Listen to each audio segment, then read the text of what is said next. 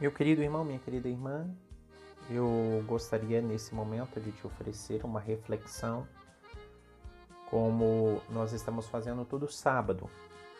Claro que eu proponho no sábado, mas você pode escutar essa reflexão, essa catequese qualquer dia da semana e qualquer dia do ano também. Seria muito útil para o mês de maio e para outros momentos intensos de algum percurso espiritual é, na contemplação de Maria, nossa Santa Mãe, e a mãe de nosso Senhor Jesus Cristo e nossa Santa Mãe. É, Maria, ela é uma figura importantíssima para nós cristãos, sobretudo para nós católicos. E quando nós olhamos para Maria Santíssima, com toda certeza nós não deslocamos o olhar de Jesus Cristo, porque toda a vida de Maria e toda a sua grandeza existe em relação ao seu filho Jesus. Mas eu gostaria de te convidar neste momento que a gente possa pedir a presença do Espírito Santo, porque o mistério de Deus, é, esse mistério que se revela também nas suas criaturas, como em Maria Santíssima, nós precisamos muito mais do que a razão, nós precisamos de uma razão iluminada pelo Espírito Santo e o Espírito que vem do alto para dar sabedoria e unção para nós mergulharmos no mistério de Deus. Por isso eu te convido neste momento a pedirmos o Espírito. Vinde Espírito Santo, por meio da poderosa intercessão do Imaculado Coração de Maria, vossa amadíssima esposa. Repete, meu irmão. Vinde Espírito Santo, por meio da poderosa intercessão do Imaculado Coração de Maria, vossa amadíssima esposa. Bem-aventurada sois, ó Virgem Maria, trouxestes no seio o Criador do mundo, gerastes quem vos criou, permanecendo virgem para sempre. Meu querido irmão, minha querida irmã, com essa oração, onde nós expressamos, eu repito de novo, Bem-aventurada sois, ó Virgem Maria Trouxestes no seio o Criador do mundo, gerastes quem vos criou, permanecendo virgem para sempre. Trouxestes no seio o Criador do mundo. Meu querido irmão, minha querida irmã, eu gostaria de conversar com você hoje um pouco sobre Maria, Mãe de Deus, a maternidade divina de Maria Santíssima. Mas esse assunto é um assunto tão vasto com toda certeza nós não conseguiremos trazer todos os seus elementos nesse, nesta breve reflexão, ficando para você apenas como uma sugestão para você aprofundar e para que você possa crescer no amor a Maria Santíssima e, sobretudo, a seu Filho Jesus Cristo.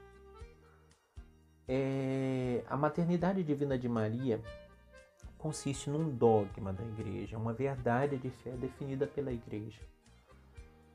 Em Maria Santíssima nós temos quatro dogmas definidos pela igreja, né? quatro verdades de fé. Sua maternidade divina, a sua imaculada conceição, a sua virgindade e a sua assunção ao céu. E esse dogma da maternidade de Maria Santíssima, ele foi definido no Concílio Ecumênico, terceiro Concílio Ecumênico de Éfeso, em 431, portanto há muito tempo atrás. E a igreja percorreu todos esses séculos, declarando essa verdade de fé e convocando-nos para crermos nela Maria ela é a mãe de Deus.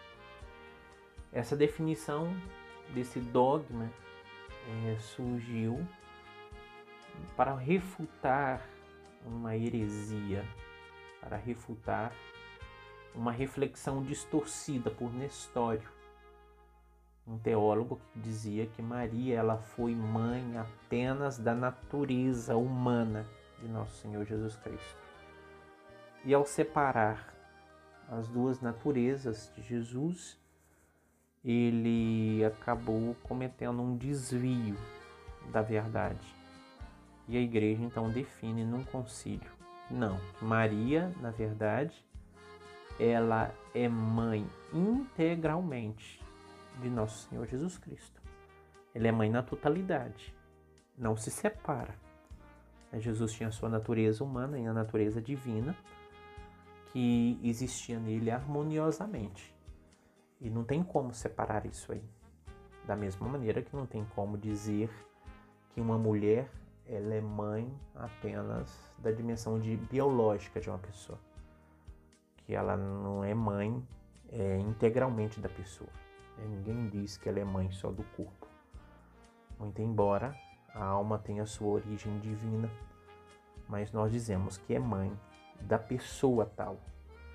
E essa pessoa, esse filho, ela tem tudo isso.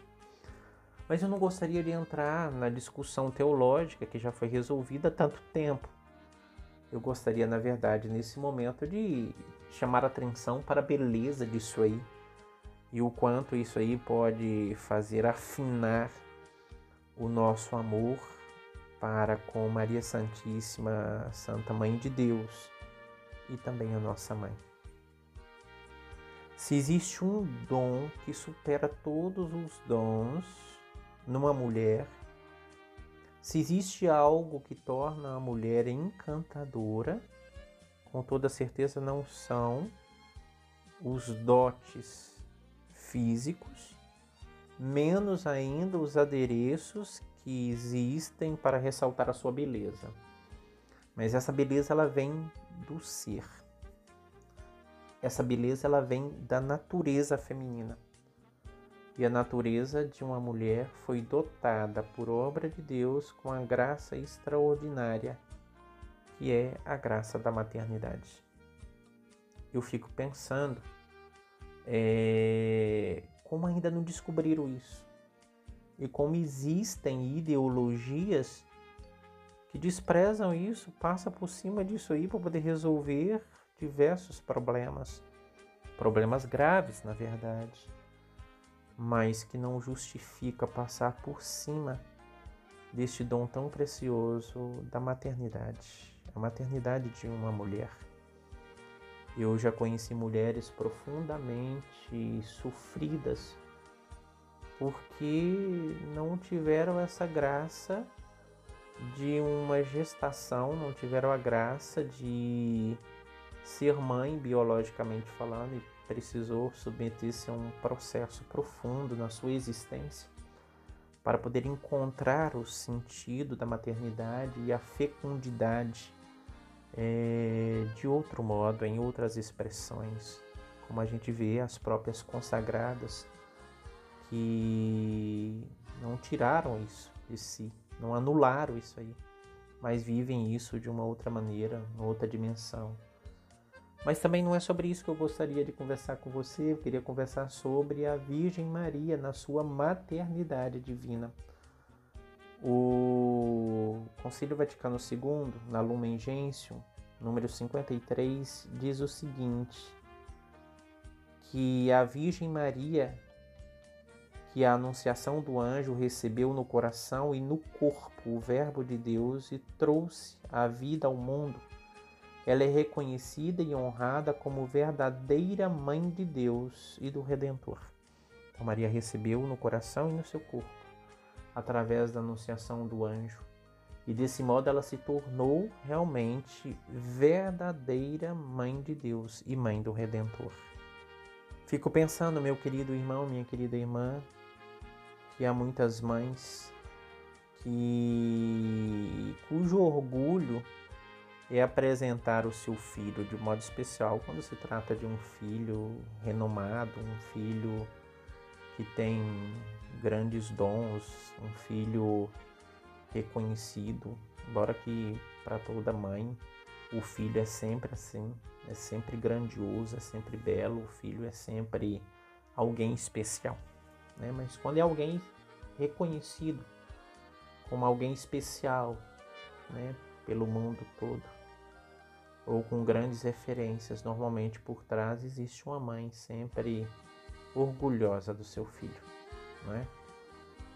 Que dirá então quando se trata da honra de ser nada mais, nada menos do que a mãe de Deus. Muito embora Maria Santíssima nunca se apropriou disso para se considerar maior do que todas as outras mulheres, mas na verdade, a maternidade de Maria, ela é a fonte de todos os privilégios. A igreja nos ensina que todas as grandezas, as glórias e a própria existência de Maria só se explicam em vista da sua predestinação de ser a mãe de Deus.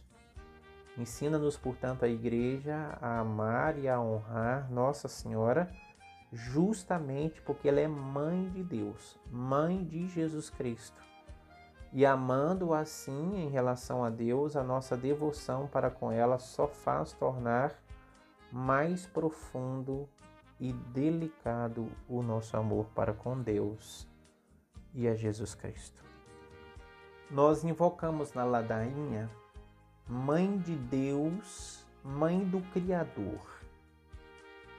É, são dois títulos que parecem contraditórios em seus termos, mas no entanto exprimem a grande realidade, porque de fato Maria, embora ela sendo criatura, ela é verdadeiramente a mãe do seu Criador, mãe do Filho de Deus, e quem deu o corpo humano, fruto das suas entranhas, e deu o seu sangue, né? que portanto, mais do que nunca se vê como Maria ela toca esse limiar do infinito na sua maternidade. Então não se pode pensar em dignidade mais alta do que isso, pois depois de Cristo, nenhuma criatura humana se uniu a Deus de um modo tão íntimo e tão sublime como Maria Santíssima, sua mãe. A quem se admira de que no Evangelho diga tão pouco sobre Maria Santíssima, né? o Evangelho não discorre tanto sobre Maria Santíssima, é, responde São Tomás de Vila Nova. Ele diz o seguinte: que procuras mais? Que mais queres encontrar na Virgem? Basta-te saber que és a mãe de Deus. É suficiente dizer: dela nasceu Jesus.